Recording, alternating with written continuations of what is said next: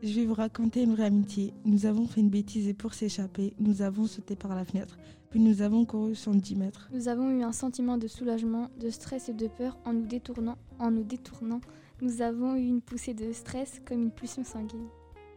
Des heures de galère, nos darons à nos recherches, planqués dans les buissons, ont bouffé des bonbons. Il a bien fallu rentrer, bien sûr on s'est fait démonter. La réalité se termine par une punition, j'en retiens une putain de leçon. Il faut pas faire des conneries ni des dingueries. Au lieu de faire les singes, il faut rester plus sage.